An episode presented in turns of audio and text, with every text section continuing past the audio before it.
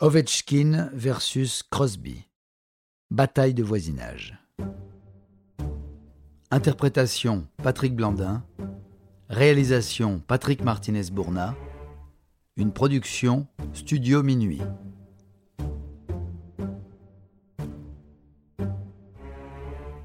Le hockey et la NHL, la Ligue américaine, avaient connu une grande rivalité avec Mario Lemieux et Wayne Gretzky sur les décennies 80 et 90.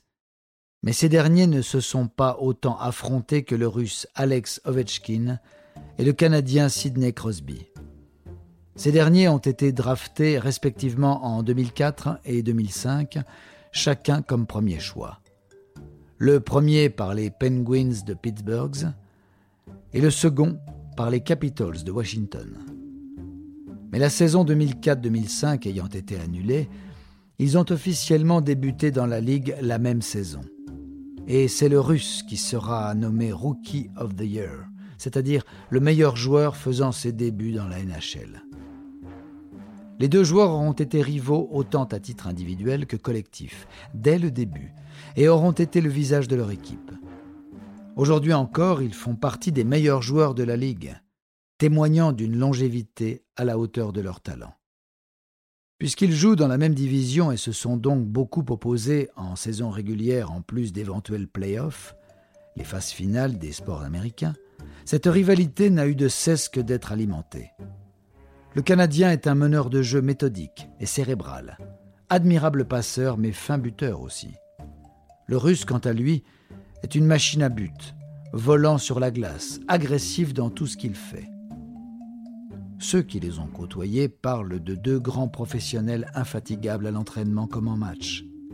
Tous deux concèdent volontiers la grandeur de l'autre, mais il n'y a aucune amitié entre eux. Tout au plus, un respect cordial. Sur la glace, il n'y a pas la place aux sentiments, surtout avec autant de matchs l'un contre l'autre.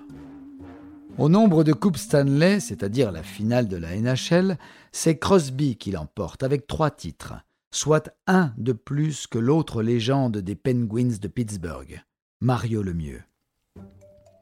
Ovechkin ne l'a gagné qu'une fois, et dix ans après la première victoire de son rival, mais en nombre de trophées individuels, le Russe est nettement devant. Pour le titre de meilleur joueur de la Ligue, le Russe mène trois trophées à un face à son rival. Au niveau des statistiques individuelles, les deux joueurs sont au coude à coude malgré des styles différents. L'ailier russe est surtout buteur quand le centre canadien a un style plus proche du grand Gretzky. Fin 2021, Ovechkin est devenu le meilleur buteur en avantage numérique de l'histoire de la NHL, c'est-à-dire le nombre de buts qui donne l'avantage au score à son équipe, et pas le nombre total de buts inscrits, soulignant ainsi le caractère décisif du joueur. Bien que locomotive de leur sport, les deux stars ont aussi eu leur lot de critiques. En début de carrière, Crosby est jugé trop râleur, trop flashy dans ses accessoires. On l'accuse même de se laisser tomber pour obtenir des pénalités. Lorsqu'il refuse une convocation du Canada, cela crée une polémique, et pourtant, il a remporté deux fois l'or olympique avec sa sélection, ce que n'a jamais réussi le Russe, même si ce dernier a gagné plus de championnats du monde avec la Russie. Ovechkin n'est pas non plus exempt de tout reproche, et son engagement physique, parfois excessif, lui vaut aussi des critiques. Sa capacité à être un rude cogneur sans faire de faute a servi sa réputation, et Crosby a goûté à quelques-uns d'entre eux. Même dans une NHL moins violente que dans le passé, la tension entre les deux stars a toujours été présente. Quand le Russe en a marre que le Canadien parle trop en match, il le lui fait savoir.